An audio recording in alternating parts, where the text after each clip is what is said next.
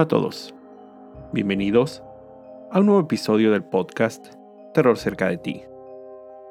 Como cada capítulo, quiero agradecer a todos los que semana a semana escuchan el podcast, así como dar la bienvenida a los que lo hacen por primera vez. No olviden seguirme en Spotify y calificar y dejar un comentario en iTunes. Esto ayuda a que el podcast llegue a más personas. Recuerden seguir mis redes sociales, arroba terrorcerca, en Twitter, Facebook e Instagram, donde publico contenido adicional a los episodios. Y junto con el correo electrónico, terrorcerca de ti, arroba gmail.com, es la forma en que me pueden hacer llegar sus sugerencias de historias o sus propios relatos. La historia que les traigo esta semana la escuché un día platicando con mis vecinos. Fue un caso con el que ellos crecieron escuchando las noticias. Joy Putafoco nació el 11 de marzo de 1956 en el poblado de Massapequa, en Long Island, New York. Acudió a la preparatoria de su localidad, donde estudiaba con Mary Jo Connery y comenzaron una relación. Joey se graduó en 1974 y en su anuario escribió bajo su fotografía, cito, Te amo, Mary Jo. En 1977, la pareja se casó y tuvieron dos hijos. Joey era el dueño de un taller mecánico, el Complete Auto Body Repair Shop. En diciembre de 1991, acudió a su taller Elliot Fisher cuando llevó a reparar su automóvil. Iba acompañado de su hija única, de 16 años, Amy Elizabeth Fisher. A partir de ese momento, comienzan los rumores de la historia. La joven, aparentemente, quedó intrigada por Joey, por lo que, unos días después, ella llevó su propio auto al taller para una reparación menor. Después, ella misma ocasionó más daños en su auto en diferentes ocasiones para poder visitar el taller de Butafoco. Se cree que Joy, de 35 años, empezó una relación con la menor de edad. Los dos se encontraban en moteles y en el mismo taller para tener relaciones. Esto se extendió por varios meses, hasta el momento en que aparentemente él quiso terminar el amorío. El 19 de mayo de 1992, Amy Fisher llamó a la puerta de la familia Butafoco mientras Joey se encontraba trabajando. Mary Jo, de 38 años, atendió el llamado. Detrás de la puerta vio a una adolescente. Al abrirle, la joven le preguntó si ella era la esposa de Joey Butafoco, a lo que la mujer contestó afirmando.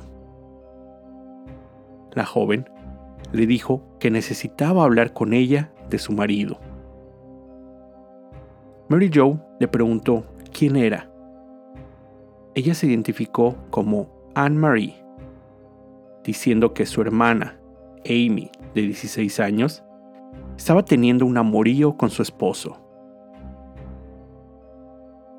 Mary Jo no creía lo que le decía. Además, vio un auto estacionado frente a su casa con un joven sentado al volante. Cuando ella le preguntó quién estaba en el auto, Amy le dijo que era su novio. Cambiando el tema, la joven le dijo que tenía pruebas de lo que decía y le enseñó una camiseta con el logotipo del taller de Joey. Ella reconoció que la prenda, efectivamente, pertenecía al negocio de su esposo pero le dijo que eso no era ninguna prueba, ya que él las regalaba a sus clientes frecuentemente. Molesta por las acusaciones, Mary Jo decidió terminar la conversación. Le dijo a la joven que saliera de su propiedad. Dio la vuelta para regresar a su casa, pensando en hablar con Joey sobre el incidente. En ese momento, Amy sacó de su bolsillo una pistola semiautomática calibre 25, con la que golpeó a Mary Joe en la cabeza, para inmediatamente después apuntar con el arma a su sien derecha y disparar. Mary Joe cayó al piso. Amy dejó caer el arma y la camiseta en el lugar. Corrió hacia el auto que le esperaba. Su ocupante, Peter Gaugenti, de 21 años de edad, quien también fue quien le había conseguido el arma, le gritó. Le dijo que regresara por la pistola y la prenda de ropa. Amy lo hizo. Regresó tomó los objetos y de nuevo corrió hacia el auto. Subió y los dos se fueron rápidamente. Los vecinos de los Butafuoco corrieron a la casa después de escuchar la detonación. Al llegar, encontraron a Mary Jo tirada en su pórtico, en un charco de sangre, pero detectaron un ligero pulso llamaron al servicio de emergencias. Una ambulancia llegó rápido. La mujer fue llevada al hospital. El disparo le había dañado la arteria carótida. Estuvo en cirugía por nueve horas hasta que los médicos pudieron estabilizarla. Pero la bala no pudo ser retirada de su cabeza por el riesgo que esto implicaba. Después, estuvo dos días con un respirador. Finalmente, Mary Jo recuperó la conciencia. Sobrevivió al terrible ataque. La policía comenzó su investigación. Descubrieron que nada había sido robado del domicilio. Joey señaló a dos posibles atacantes, Paul Makeley, quien era dueño de un gimnasio en la zona, y su novia, Amy Fisher. Joey dijo ser amigo de Amy y haberle recomendado alejarse de Paul, ya que sabía que él estaba relacionado con drogas. Esto sugirió que Paul había buscado venganza contra Joey por esto. Después de la milagrosa recuperación, Mary Jo pudo dar una descripción de su atacante. Y cuando la policía le presentó la fotografía de Amy, ella confirmó que la joven fue quien le disparó. Amy fue detenida muy cerca de su casa, la tarde del 22 de mayo, y acusada con intento de homicidio un cargo cuya pena va de 8 a 25 años en prisión. Aparentemente, fue en ese momento que Joey confesó solo a su esposa el engaño.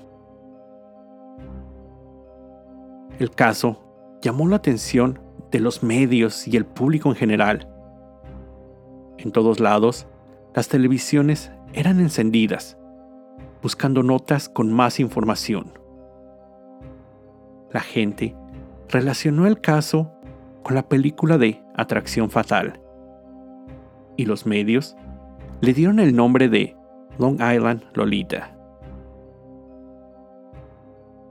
Durante la investigación surgieron dos teorías. La primera, por declaración de la misma Amy Fisher, decía que ella había tenido relaciones sexuales con Joey Butafuoco y que él mismo le había dicho que disparara contra su esposa. Ella dijo que mientras estaba en la relación con el hombre casado, él frecuentemente se quejaba de su matrimonio y que también había mencionado, cito, deshacerse de ella. Sin embargo, Joy, por su parte, siempre negó tal relación.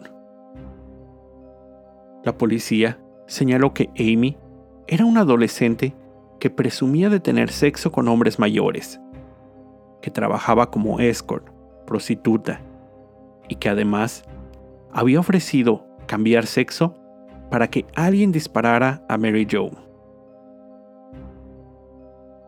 En junio de ese mismo año, solo un mes después de su detención, Amy Fisher firmó una declaración en la que sí confirmaba que ella tenía un amorío con Joy por más de un año y que él mismo le había dado el arma, pero que el disparo había sido accidental, que solo quería amenazarla y golpearla con el arma.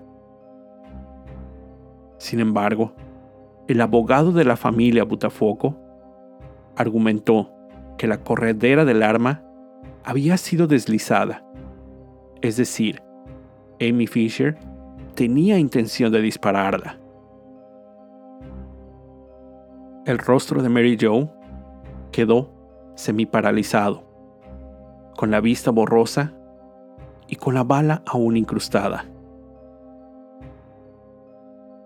La policía después comprobaría que Joey y Amy mantenían una relación. Encontraron el nombre de él en registros de por lo menos cinco moteles de la área, por lo que Butafoco Después aceptaría haber llamado a la joven a su localizador en varias ocasiones.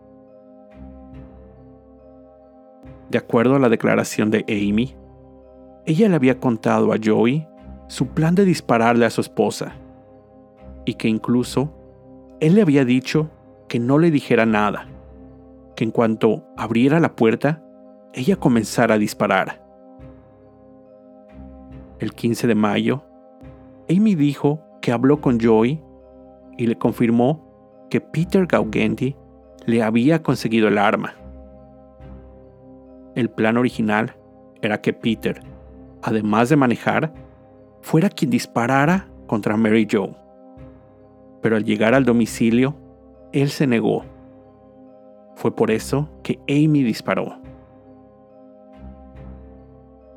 El 29 de mayo, Fisher fue formalmente acusada por intento de homicidio en segundo grado, uso criminal de un arma de fuego en primer grado, asalto y otros cargos. Amy se declaró no culpable ante las acusaciones. La noche previa a su audiencia de fianza, se publicó un video donde ella tenía sexo con uno de sus clientes. Esta situación impactaría en el caso, ya que afectó la imagen que la gente tenía de Amy. La fianza fue fijada en 2 millones de dólares, un récord para el condado en el que se encontraban. Durante todo este tiempo, los medios se encargaron de divulgar tanta información como pudieron. Publicaron entrevistas con dos supuestos testigos que aseguraron que Amy había intentado convencerlos que asesinaran a Mary Jo. A mediados de agosto de ese año, la policía finalmente encontró el arma del crimen. Había sido tirada en el drenaje pluvial junto a unas placas vehiculares robadas del estado de Nueva York, no muy lejos de la casa de Amy Fisher. Fue ahí cuando Peter confesó haber conseguido el arma. Una empresa productora logró conseguir los 2 millones de dólares para pagar la fianza, a cambio de tener los derechos de la historia de Amy Fisher por lo que ella pudo salir en libertad mientras esperaba su juicio. La joven, después, consiguió un acuerdo con el fiscal. Aceptaría una pena de entre 5 y 15 años en prisión a cambio que declarara contra Joey Butafoco. Sin embargo, dos días después que el acuerdo fue hecho público, Paul McKelly, quien también era exnovio de Amy, dio a conocer un video que grabó con ella solo un día antes de llegar al acuerdo con el fiscal. En el video se ve a Amy y Paul platicando. Ella dice, bromeando, que quiere un Ferrari por todo el dolor y sufrimiento que ha pasado. Así como decirle que se deberían casar para poder recibir visitas conyugales. También le dijo que al estar en la prisión de Bedford Hills, una prisión de mínima seguridad, sería como una recompensa. Ella quería que su nombre estuviera en la prensa y que quería hacer mucho dinero de su historia. Este video no ayudó en la imagen que el público ya tenía sobre Amy. Además, la joven se sintió traicionada por Paul, por lo que intentó suicidarse, ingiriendo una sobredosis de tranquilizantes. Al ser descubierta, fue llevada al hospital, donde fue reanimada y después admitida en la unidad psiquiátrica del Hospital Huntington. En octubre del 92, el fiscal del condado de Nassau declaró que Joey no sería acusado por el intento de homicidio de su esposa. Amy Fisher fue enjuiciada, declarada culpable de los cargos y sentenciada a un máximo de cinco años en prisión. Peter, quien manejó el auto y proporcionó el arma a Amy, fue sentenciado a seis meses. Solo unos meses después, en febrero de 1993, el fiscal anunció que reabriría la investigación contra Joey Butafoco, no por el intento de homicidio, pero por las acusaciones hechas por Amy, abuso sexual de una menor. Un mes después, Amy salió de prisión solo para declarar contra Joey. Más evidencias y otros testigos fueron presentados. Él se declaró inocente ante las acusaciones. Pero al saber de toda la evidencia que el fiscal había acumulado, decidió cambiar su postura a culpable de solo un cargo, tener relaciones con una menor de edad en octubre de ese año, fue sentenciado a seis meses en prisión. Después de salir en libertad, Joey y Mary Jo Butafuoco se mudaron a la ciudad de Los Ángeles. Él intentó iniciar una carrera como actor, logrando aparecer en algunos papeles secundarios en películas y series televisivas. Ese mismo año, fue arrestado al ser detenido solicitando servicios de prostitución, que resultó ser una policía encubierta. Fue puesto en libertad condicional por dos años. En el 2003, Joey y Mary Jo se divorciaron.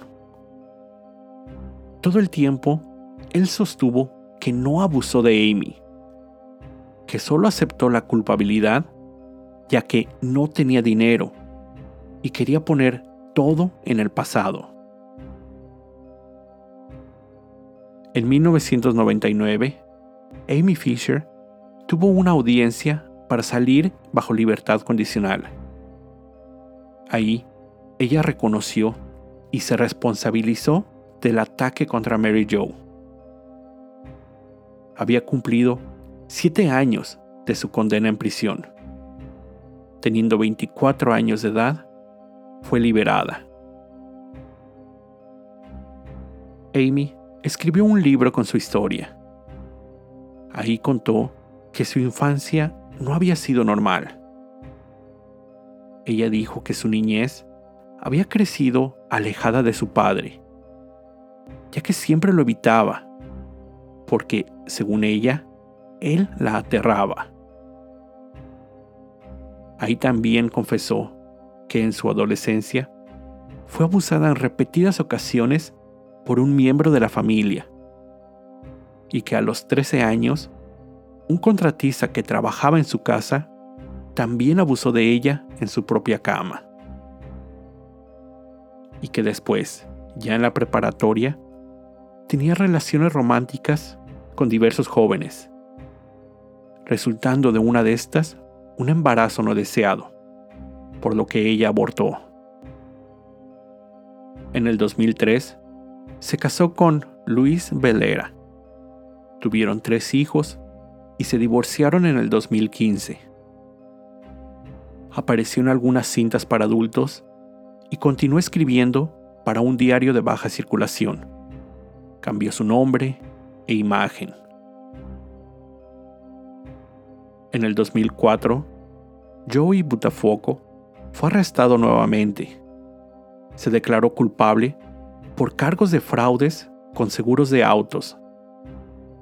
Fue sentenciado a un año en prisión más cinco en libertad condicional, además de prohibirle trabajar en la industria de talleres de autos en el estado de California por el resto de su vida.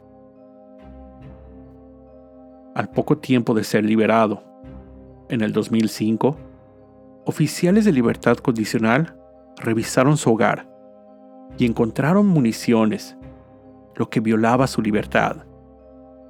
Fue puesto en prisión en enero del 2007 y liberado en abril de ese mismo año. Después del divorcio, Mary Jo Butafuoco se sometió a diversas cirugías plásticas que le permitieron mejorar su audición, tener balance en su rostro y volver a sonreír. En el 2009, publicó el libro Entendiéndolo en mi cabeza dura, por qué me quedé, qué aprendí y lo que millones de personas relacionadas con sociópatas deben saber. Ahí, ella contó su vida, no solo el ataque, pero cómo se sintió manipulada al estar con una persona sociópata. Además, ha usado su historia para crear conciencia sobre la parálisis facial. Los tres involucrados en el caso han aparecido en múltiples entrevistas y reality shows. Además, su historia ha inspirado una infinidad de libros y películas incluida American Beauty, Belleza Americana de 1999. Con esto llego al final de este episodio. Como siempre, te recuerdo estar alerta de todo lo que pasa a tu alrededor, ya que el terror está donde menos te lo esperas. El terror está cerca de ti. Cuando el miedo se convierte en terror, hay una historia que contar.